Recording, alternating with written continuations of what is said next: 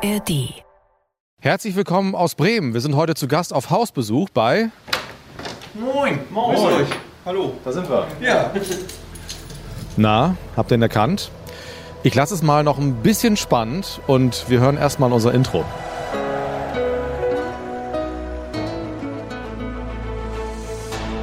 Das Werder-Märchen 2004, die Double-Saison Reloaded.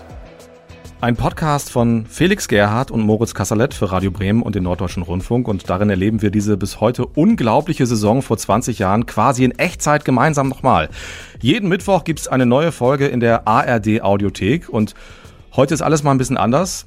Normalerweise sitze ich ja in Hamburg beim NDR im Studio, um die Folgen aufzunehmen. Dieses Mal sind Felix und ich im Wohnzimmer eines Mannes, der vor 20 Jahren nicht für Werder gespielt hat, den aber viele trotzdem sehr mit diesem Double verbinden, vor allem seine Stimme. Wir haben sogar schon Mails bekommen, warum du eigentlich noch nicht aufgetaucht bist ja in diesem Podcast. Das holen wir jetzt nach. Herzlich willkommen, Arndt Zeigler. Ich freue mich dabei zu sein. Hallo. Ja, wir freuen uns, dass wir bei dir sein dürfen, ähm, dass du Zeit hast und also um das mal kurz zu erklären, das hat bisher nicht geklappt aus rein logistischen Gründen. Ne? Das äh, war einfach nicht machbar, weil du ja wahnsinnig beschäftigt bist. Du bist ja nicht nur Stadionsprecher von Werder, du bist äh, Moderator bei Radio Bremen. Seit wann eigentlich?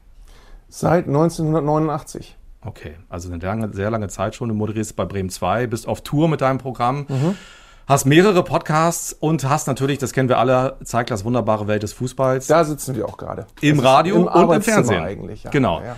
Ja, und also es ist hier eigentlich, also Anzeigler ist eigentlich genauso, wie ihr ihn euch alle vorstellt. Wenn man hier reinkommt, das ist wie ein Museum. Es ist echt irre. Und es ist nicht nur Werder, sondern Fußballutensilien allgemein. Mhm. Also wirklich Regale voller Bücher, Bilder, Figuren. Das ist wirklich verrückt. Ja, diese, meine Sendung gibt es seit äh, 16 Jahren jetzt und da kom- kommt halt alles zusammen. Also ähm, da wird halt permanent weitergesammelt und mittlerweile bin ich an schon so an Grenzen gestoßen hier, was die, was die Kapazität der Wohnung angeht. Aber im Moment, also es ist alles relativ voll Fußballzeugs, da hast du recht. Aber ein bisschen was geht noch. Wir müssen aber einmal erklären, also das ist nicht dein Wohnzimmer hier, äh, das ist dein Fernsehstudio. Es ist unter meinem Wohnzimmer. Genau. Ja. Ja. Also du wohnst nicht hier zwischen äh, Gerd Müller nackt Ich an, wohne an der Wand. Treppe und so. hoch. Okay. Hast du einen Lieblingsteil eigentlich? Ich habe, das ist aber gerade abgeräumt, da oben eine Reihe, wenn ich da hoch zeige, äh, da hängen eigentlich Werder-Trikots, die mir besonders viel bedeuten und die aber im Fernsehen nie zu sehen sind. Deswegen hängen sie da oben, weil die die Sendung ja vom WDR kommt. Das heißt, da sind Werder-Trikots äh, jetzt nicht äh, was, was dauernd jede Sendung im Bild sein sollte. Normalerweise hängt da links ein Millionenelf-Trikot von Horst-Dieter Höttges. Da hängt eigentlich das äh, Trikot von Uli Borowka aus dem Europacup-Finale. Einen weiter hängt ein altes Norder-Trikot aus der Zeit, als ich Fan wurde. Und ganz rechts hängt normalerweise das Trikot von Johnny Otten aus dem Spiel, als Werder 88 in Frankfurt Meister geworden ist. Das sind jetzt vier große leere Rahmen. Also Ja. ist einfach nichts Ja, die sind So gerade, die sind gerade für ein Projekt, an dem ich gerade arbeite, fotografiert worden. Weil Ah, ich okay. gerade an einem Panini-Album arbeite für Werder. Zum Jubiläum Genau. wahrscheinlich. Können wir schon verraten vielleicht. Dafür hast du aber im Hintergrund, ähm, also wir sind auch mit Kamera hier, um das Ja. mal zu erklären. Viele Interviews führen wir auch mit Kamera, weil ja auch im Sportblitz jeden Mittwoch was läuft bei Radio Bremen im Fernsehen, in den sozialen Medien und es wird auch im Frühjahr, das können wir auch schon mal sagen, eine lange Doku im NDR geben, Sportclub Story über diese Double-Saison und du hast extra für uns dieses Double-Trikot in den Mhm. Hintergrund gehängt. ist auch sehr witzig. Du kamst erst mit einem anderen, also auch grün und orange, aber mit Kick drauf. Ja. Das war ja schon ein Jahr später. Hatte ich vergessen. Kein Tatsächlich, Problem, ja. ich hole einfach das mit Young Spirit. Also du hast ja alle irgendwie. Ich habe so, f- ja, fast alle. Ja. Wir reden gleich über deine Liebe zu Werder, reisen jetzt aber erstmal gemeinsam zurück in die Double-Saison. In dieser Woche vor 20 Jahren ist die Bundesliga in der Länderspielpause und Werder ist nach einem Sieg in Hannover Dritter und bekommt ein fettes Lob und zwar nicht von irgendwem, sondern von Uli Hoeneß, Manager des FC Bayern. Die Ausschnitte, die ich bisher gesehen habe, die zeigen mir, dass sie sehr spielfreudig sind, dass sie den, alle den Ball haben wollen. Es ist unglaublich großes Spielverständnis untereinander und das zeichnet die Mannschaft im Moment aus. Das Spiel ohne Ball und die Spielfreude haben die Bremer uns voraus. Das ist keine Frage. Ja, die Bayern liegen in der Tabelle vier Punkte hinter Werder. Und ich gucke damals wie jede Woche Sonntagabends den Sportclub im NDR Fernsehen. Und hier ist einer, der für den Erfolg beim SV Werder Bremen maßgeblich mitverantwortlich ist. Wunderschönen guten Abend, dem Manager. Guten Abend, Klaus Allofs. Es heißt ja immer, wenn deine Gegner dich loben, machst du irgendwas verkehrt. Argwöhnen Sie da, dass der Uli Hoeneß mit, mit, mit Mut die alle Augen nach Bremen lenkt? Ja, es wird gefährlich, wenn man zu sehr gelobt wird, gerade von den Konkurrenten. Und wir sehen ja die Bayern schon als Konkurrent an. Und wir sind ja doch schon jetzt einige Punkte weg. Ich glaube, dass das äh, auch so ein bisschen zum Störfeuer gehört, dass man uns vielleicht in Sicherheit wegen will. Ist das im Alltag eigentlich förderlich oder ist es hemmend, wenn man so viel Lob kriegt von allen Seiten? Lob ist ganz wichtig, äh, gerade für die Spieler. Und äh, wenn die Leistung, die man gebracht hat, wenn das bestätigt wird, wenn, äh, wenn eine Rückmeldung kommt, ist es schon ganz wichtig. Nur man darf trotzdem nicht ins Träumen geraten und man muss immer sehen, ja, was ist machbar. Und da müssen wir auch gerade in Bremen müssen wir da aufpassen. Da haben wir auch einen Hang dazu, dazu äh, schnell euphorisch zu werden, gerade mhm. was, was, die, äh, was die Ambitionen oder, oder was die Möglichkeiten in einer Saison angeht.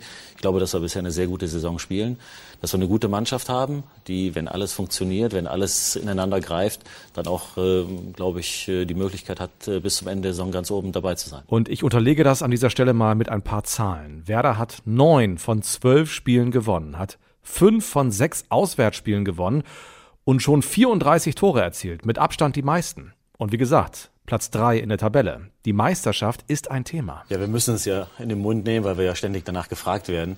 Und da muss man sich auch damit auseinandersetzen. Aber wir sind, äh, ja, mit dem jetzigen Tabellenstand sind wir sehr zufrieden. Das heißt nicht, dass wir nicht noch mehr haben wollen, dass wir nicht um die Meisterschaft spielen. Aber ich denke, dass mit dem Realismus, der muss trotzdem bestehen bleiben. Man muss sehen, was, äh, was ist bei den anderen Mannschaften möglich. Die Bayern sind noch hinter uns, aber ich glaube, dass sie einfach von, ihrer, von ihrem Kader her äh, die besten Möglichkeiten haben. Sie werden da noch aufholen. Die Stuttgarter spielen überraschend gut, äh, obwohl sie die äh, Doppelbelastung haben mit der Champions League. Also das sind schon harte Gegner und äh, äh, das, das wäre schon eine Sensation, wenn wir am Ende ganz, ganz oben stehen. Und so eine Länderspielpause ist ja für alle mal ganz gut, um durchzupusten. Klaus Allaufs hat aber genug zu tun. Ich habe schon mal gesagt, er muss diese Mannschaft, die gerade halb Deutschland den Kopf verdreht, irgendwie zusammenhalten.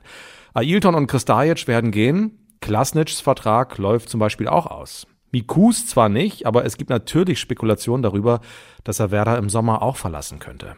Und jetzt kommt eine gute Nachricht. Das will er nicht und das wird er nicht. Das ist wohl das Thema im Moment. Alle Welt fragt mich, ob ich verlängern werde. Im Moment ist es ja so, dass ich noch einen Vertrag bis zum Jahr 2005 habe. Es besteht also keine Eile. Ich werde mit dem Verein sprechen und nach diesen Gesprächen wird man sehen, ob es eine Verlängerung gibt oder nicht. Aber auf jeden Fall werde ich 2004 in Bremen bleiben, weil ich nicht die Angewohnheit habe, den Club zu wechseln, auch wenn es gerade diverse Transfers gibt. So, und jetzt hört ihr meinen heutigen Gast. So hat Arndt Zeigler Miku beim Abschiedsspiel von Claudio Pizarro vergangenes Jahr begrüßt. Den nächsten Mal ich an, mal gucken, ob funktioniert.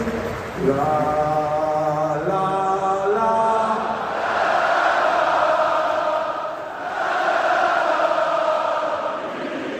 Und Nummer 10, Johann! Johann! Johann! Du bist dann zu ihm aufs Spielfeld gelaufen und hast ihn umarmt. Mhm. Was ist Johann Miku für dich?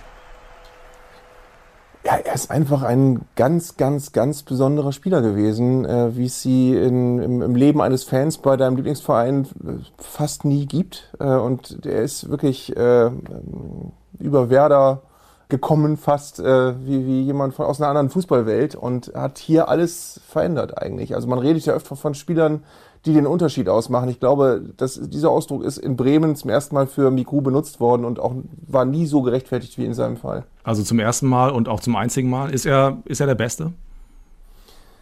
er ist der Besonderste. Also es gibt bestimmt bessere Spieler, die ein besseres Kopfballspiel hatten oder die schneller laufen konnten als er. Aber so im Gesamtpaket, er hat eine unfassbare Aura gehabt. Ich stehe sehr auf Spieler, die was Besonderes ausstrahlen auf dem Spielfeld. Und da gibt es keinen, der mir einfällt, der, der so charismatisch und, und äh, elegant und schlau wirkte auf dem Spielfeld wie, wie Johan Miku, der auch ein Drecksack sein konnte. Aber der hat also eigentlich alles mitgebracht, was du als äh, Mittelfeldstratege und Künstler haben musst. Ähm, und an dem Tag des, äh, des Pizarro Abschiedsspiels habe ich ihn umarmt, da ist es echt auch durchgegangen mit mir. Da habe ich auch gedacht, ey, den siehst du so selten und der hat dir so viel Freude gemacht. Ähm, und wir haben uns äh, damals, als ich vor vielen Jahren mein, mein Werder-Buch geschrieben habe, lange unterhalten, im Ambiente damals noch. Ähm, also wir sind auch immer ein bisschen latent in Kontakt geblieben. Und es war so schön, ihn wiederzusehen. Und es ist auch so, es gibt auch kaum einen Spieler, das wird mit Claudio Pizarro wahrscheinlich noch ähnlich sein, der so viel Freude verursacht hier und der, über den sich die Leute so freuen wie über Miku. Und weil du das Lied eingespielt hast, das war so, das äh, war damals ähm, eine Idee, die wir hatten und wir haben das dann immer im Original eingespielt und die Fans haben mitgesungen und ich weiß, dass ihn das sehr gefreut hat mhm. und dass er sich irgendwann mal in einem Fernsehbeitrag äh, bei mir bedankt hat dafür, dass ich das Lied immer äh, einspiele. Also ähm, Monsieur le Chanson hat er gedankt ähm, dafür, dass das Lied immer gespielt wird. Also es war, das war einfach alles zusammen, war eine ganz besondere Zeit und er war ein ganz besonderer Mensch und Spieler. Das wollte ich noch fragen. Wie ist aus Hey Jude, Miku geworden? Das habe ich irgendwann mal äh, auf dem Ohr gehabt, äh, in meinem damals noch, ich glaube, Discman oder so. Ich weiß nicht, was man 2004 noch hatte. Ja, ähm, ich vermute, es war ein Walkman oder ein iPod war es, glaube ich, noch nicht. Doch, es könnte ein iPod gewesen sein. Und äh, es, ich war tatsächlich auf dem Weg zum Werder-Spiel und ich hatte, hatte Hey Jude auf dem Ohr. Ähm, und äh, ich glaube, dass ich derjenige war, der die Idee hatte, wobei es auch Werder-Fans gibt, die sagen, nee, nee, das haben wir schon vorher so gesungen, aber es war mir jetzt nicht bewusst. Auf jeden Fall haben wir es dann gemacht und es hat sofort funktioniert. Das Interessante ist ja, er war ja, also wenn man jetzt mal 125 Jahre Werder anguckt, er war ja drei Jahre hier oder, oder fast vier, so, ne? Aber das ist ja jetzt grundsätzlich erstmal keiner, der eine ganze Ära geprägt hat mit seiner, mit der, mit der Verweildauer in Bremen. Ja. Und trotzdem, wir sind ja beim, beim Abschiedsspiel von Pizarro, der kommt rein ins Stadion und es geht ein Raunen durch das große Rund und alle kennen dieses Lied und singen mit. Also da merkt man ja auch, was der hier hinterlassen hat. So. Ja, aber weil er so besonders war, war es auch so, man hatte bei ihm auch latent das Gefühl, der ist eigentlich zu gut für uns. Also als der kam, war ja Werder noch keine Spitzenmannschaft. Äh, Ich weiß noch ganz genau, auf dem Panzenberg haben sie ein, äh, ein Freundschaftsspiel extra noch abgemacht, damit er sich so ein bisschen bewegen kann, als er geholt wurde ähm, gegen den Bremer SV. Und da hast du gedacht, ey, was haben wir denn da für einen Spieler gekriegt? Das gibt's doch gar nicht. Und äh, wenn du auch mal guckst auf die Qualität, die er hatte, ähm, dann ist, sind, einfach äh, gut vier Jahre, aber auch eine lange Zeit, die du so einen Spieler hast. Das ist ja mittlerweile überhaupt nicht mehr üblich. Und du hattest vor allem bei ihm auch nie das Gefühl, dass er nur Werder als Sprungbrett benutzt, sondern er hat das hier alles voll mitgenommen und voll angenommen, hat die Fans genossen, hat die Stadt genossen. Und er war einfach ein wichtiger Teil von allem. Und es, es war nicht so, dass du das Gefühl hattest, der kommt, aus Parma kam er her, macht ein paar gute Spiele und sieht zu, dass er dann hinterher nach England oder Frankreich wechseln kann oder so, sondern der war hier und der wollte auch hier sein. Wir hören noch mal rein in den Besuch von Klaus Allaus beim Sportclub. Wir schauen mal auf den TED. Für Ja wird Werder Bremen deutscher Meister haben 83 Prozent unserer Zuschauer gestimmt. Also eindeutig, äh, Alofs letzte Frage. In den letzten beiden Jahren gab es immer einen Einbruch in der Winterpause. Wie wollen Sie den diesmal umgehen, dass Sie wirklich am Ende deutscher Meister werden? Ja, so, viel, so viele Zuschauer können sich ja gar nicht irren. Also von daher sind wir jetzt sehr optimistisch. Also ich habe es eben schon mal gesagt. Also wir, wir denken, dass wir, dass wir äh, in der Breite eines gemacht haben, dass die Mannschaft äh, insgesamt stärker geworden ist, dass wir Verletzungen besser wegstecken können und äh, äh, ich denke, dass wir also auf keinen Fall diesen Einbruch haben werden wie im letzten Jahr und das äh, würde bedeuten, dass wir ganz, bis ganz zum Schluss oben dabei sind. Versprochen. Das ist versprochen, ja. Oha, da lehnt er sich weit aus dem Fenster. Und ich habe Klaus Allaufs 20 Jahre danach drauf angesprochen. Radio Bremen eben, ne? Ich gehe mal davon aus, dass sehr viele Bremer da abgestimmt haben, ne? Ja. Hast du damals auch angerufen, Arndt? Ich glaube nicht, aber ich glaube, das war ungefähr die Zeit, wo ich auch mir das auf einmal hätte vorstellen können, dass es diesmal gut zu Ende geht. Ich war ja wie viele äh, Werder-Fans einer, der äh, noch in Erinnerung hatte, dass Werder unheimlich oft auch mal Vizemeister geworden ist, hinter den Bayern noch abgefangen worden ist. Natürlich hatte man diese Angst latent auch immer, aber es hat sich dann in der Saison immer weiter rauskristallisiert, dass das eine andere Gegebenheit ist und dass Werder da wirklich eine andere äh, Rolle ist diesmal. Hm. Gab es für dich einen, einen konkreten Auslöser, der dazu geführt hat, dass du jetzt wirklich dachtest, okay, also dieses Jahr könnte es wirklich klappen? Es gab etwas später in der Saison zwei Schlüsselmomente. Und beim einen weiß ich noch, das werde ich, das ist wie ein Film abgelaufen. Das war das Heimspiel gegen Kaiserslautern, wo Werder in der Schlussminute noch einen Elfmeter bekommen hat. Tim Wiese bei Lautern im Tor, Miro Klose bei Lautern. Äh, und Ailton hat den Elfmeter verwandelt in der 90. Minute und du wusstest auf einmal, wir haben jetzt, glaube ich, acht Punkte Vorsprung oder so. Es war auf einmal ein immenser Vorsprung an dem Spieltag, weil die Bayern gerade gepatzt hatten.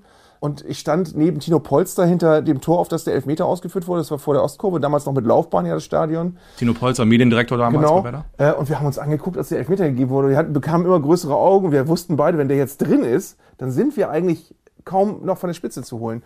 Und dann gab es noch ein Spiel in schwarzen Trikots in Wolfsburg, wo, glaube ich, Johann Miku ein Kopfballtor sogar gemacht hat, wo ich glaube, Ailton vom Platz gestellt worden ist. Äh, oder jedenfalls, auf jeden Fall hat Werder da 2-0 gewonnen. Da hatten sie, glaube ich, 10 oder 11 Punkte Vorsprung. 11. Riesenvorsprung. Und da war eigentlich klar, das kann jetzt fast nicht mehr schief gehen. Also das waren so die Momente, wo du dann dachtest, was, äh, hat, natürlich hat man immer noch gedacht, wir sind Werder, wir können das immer noch vermasseln bestimmt, aber ähm, das war schon, das war schon bemerkenswert. Und vor allen Dingen, was aus eurem Podcast auch sehr schön rauskommt, ist, es war ja noch eine andere Fußballwelt. Also dieses Jahrzehnt, da gab es fünf verschiedene Bundesligameister. Das heißt, es war nicht so, dass du eine eingebaute Garantie hattest, am Ende wird es doch wieder Bayern, sondern du hattest äh, Dortmund als Meister und Wolfsburg und Stuttgart und am Ende auch Werder. Also das war noch eine Zeit, da war die Bundesliga noch sehr viel mehr in Bewegung als heute und da konnte so ein Jahr dann schon mal passieren und dass dann Werder die Mannschaft war, die es genutzt hat, war einfach toll. Ich habe das schon mal erwähnt in diesem Podcast, dass die Begeisterung anfangs gar nicht so groß war. Also auch im Herbst 2003 noch nicht. Da ist das Weserstadion selten richtig voll. Das hat sich erst so, so entwickelt. Ähm, während du heute ja selbst für ein Heimspiel gegen Heidenheim, sage ich jetzt mal, kaum Mhm. an Karten kommst. Ne? Also Ja. die Begeisterung ist dann doch eine ganz andere. Warum ist das damals so, glaubst du? Ich glaube, das ist im Doublejahr äh, geboren worden und in den Jahren danach gewachsen, in den Jahren mit der Champions League und so weiter. Und wunderbarerweise hat sich das, hat sich diese Euphorie gehalten. Bei vielen Vereinen ist es ja so, die, die äh, sch- zaubern dann mal ein Jahr und dürfen dann mal gegen Real Madrid spielen und sobald der Verein aber dann wieder in der Bundesliga auf Platz 8 steht, bleiben die Fans auch wieder weg. Das ist hier nicht so. Und ich glaube, es ist wirklich ähm, so das Bewusstsein gewachsen, wir sind eigentlich verglichen mit den richtig großen Playern immer noch ein eher kleiner Traditionsverein. Zwar Werder Bremen und lange dabei, aber eben nicht mit den Mitteln wie Bayer Leverkusen oder wie Dortmund jetzt oder wie Leipzig oder so. Und man merkt halt ähm, jetzt so eine Phase, wo äh, klar ist, wir haben schöne Zeiten erlebt. Möglicherweise kommen die so auch nicht wieder, aber wir haben in der Zeit gemerkt, wie viel der Verein und die Mannschaft davon profitiert, wenn wir äh, den Schulterschluss zeigen und wenn wir hinter, den, hinter, den, äh, hinter der Mannschaft stehen. Das Stadion ist danach ja noch umgebaut worden und dann sind die Fans nah ans Spielfeld gerückt. Und es ist auch seitdem so, ich weiß noch genau, als Werder 88 Meister wurde, da hatten wir, glaube ich, einen Schnitt von 22.000 Zuschauern im Stadion. Das ist erst in den Jahren danach so langsam gewachsen und ich weiß noch, als es dann ein reines Fußballstadion wurde, da fing das dann auch immer an, dass ich, wenn ich irgendwie im Innenraum war, ich habe dann Leute getroffen, äh, die ich aus dem Job kenne, Thomas Waag oder so, die haben mir immer alle gesagt, ey, das ist so geil hier bei euch zu sein, das ist so, so fantastisch, was ihr für eine Stimmung habt, das ist so besonders.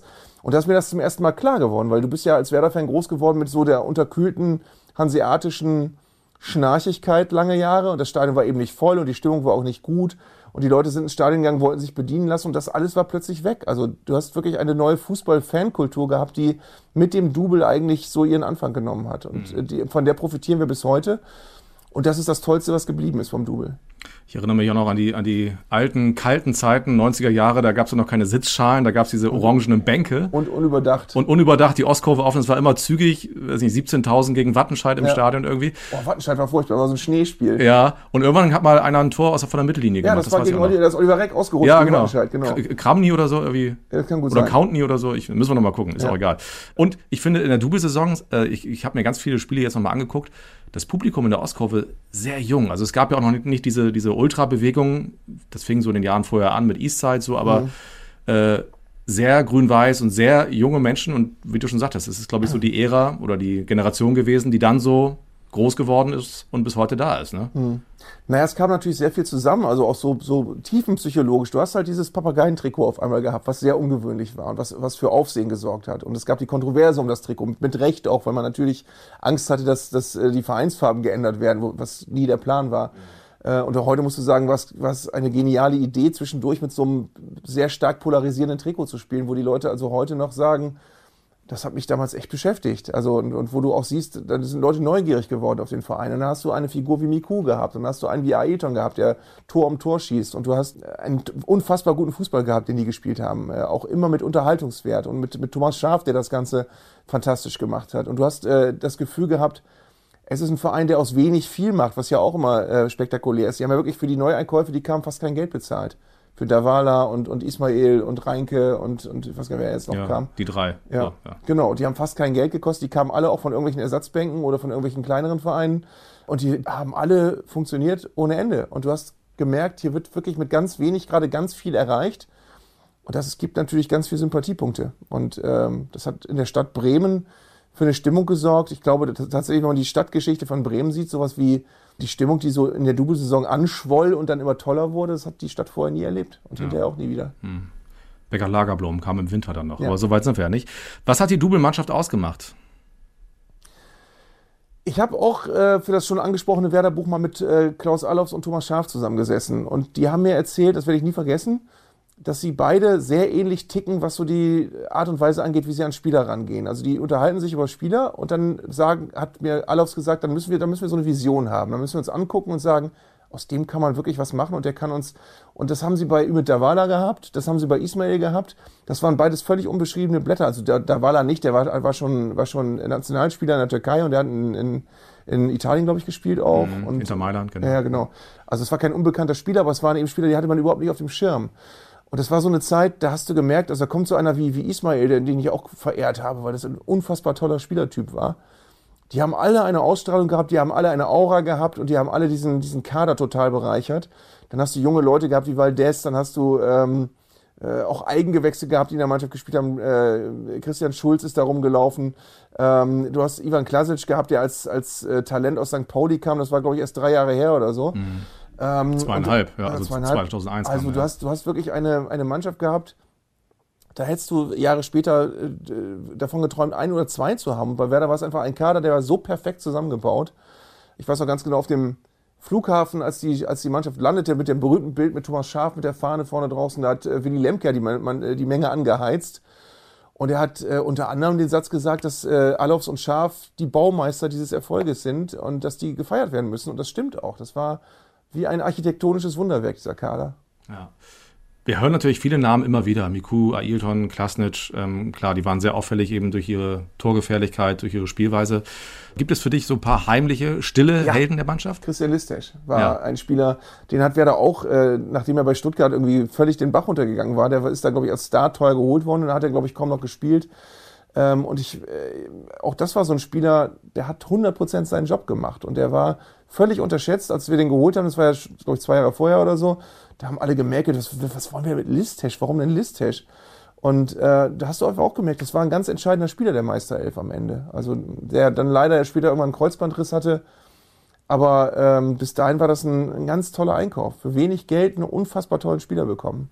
Auch ein ganz feiner, ein eleganter Fußballer. Der sah mal so aus, als würde er auf Zehenspitzen über den Rasen laufen, finde ich. Und hat aber Ja, er hat ja, er hat ja dann, glaube ich, eher so Achter, manchmal sogar Sechser gespielt und war aber eigentlich ein totaler Ballkünstler. Also das Gefühl, er gab es ein super Techniker, der aber auch hinten alles weggearbeitet hat, wenn er, die, wenn er die Gelegenheit bekommen hat.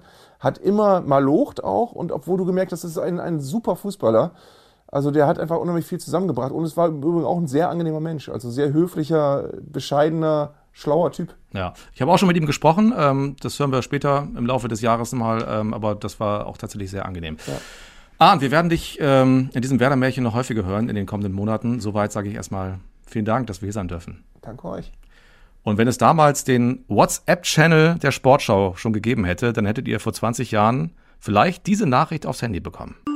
Rückschlag für deutsche Fußballnationalmannschaft. In Gelsenkirchen hat die DFB 11 von Teamchef Rudi Völler mit 0 zu 3 gegen Frankreich verloren. In der 70. Minute ist Fabian Ernst für Frank Baumann eingewechselt worden. Johann Mikut war bei den Franzosen nicht nominiert. Und jetzt mal im Ernst, ihr könnt den WhatsApp-Channel der Sportschau wirklich abonnieren. Da bekommt ihr kostenlos immer die wichtigsten Sportnachrichten aufs Handy.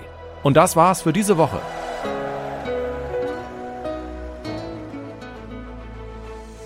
Hier ist Ayrton und die nächste Folge Ayrton Gala. Und die nächste Folge hört ihr natürlich am kommenden Mittwoch in der ARD Audiothek. Dies ist ein Podcast von Felix Gerhardt und Moritz Kasserlet für Radio Bremen und den Norddeutschen Rundfunk. Martin Seidemann ist unser Redakteur. Und es gibt in der Audiothek noch viele andere tolle Podcasts. Zum Beispiel den hier von Arndt Zeigler. All You Need Is Love ist ein Podcast, den ich seit, ich weiß gar nicht, vier Jahren mache. Wir gehen jetzt in die Staffel, wo wir die hundertste Folge haben und äh, ich liebe das, weil ich mit ganz vielen tollen Menschen sprechen kann über die Leidenschaft zum Fußball und weil man ganz viel lernt darüber, wie andere Leute Fußball genießen, wie das bei anderen Leuten angefangen hat und ich bin auf jeden Gast neugierig und liebe jede Folge.